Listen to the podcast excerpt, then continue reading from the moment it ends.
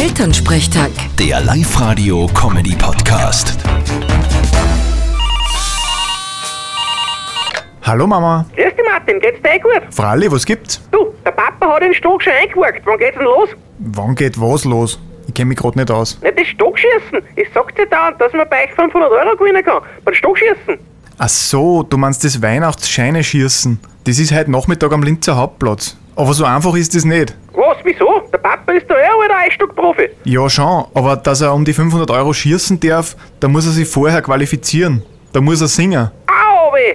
Das könnte ein Problem werden. Hey, Äh, was soll da ein Problem werden? Ich bin hier begnadeter Sänger.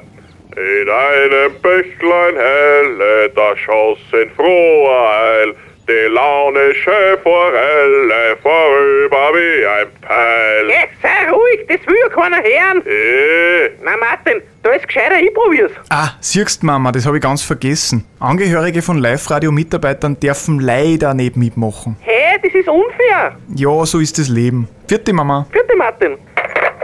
Elternsprechtag. Der Live-Radio-Comedy-Podcast.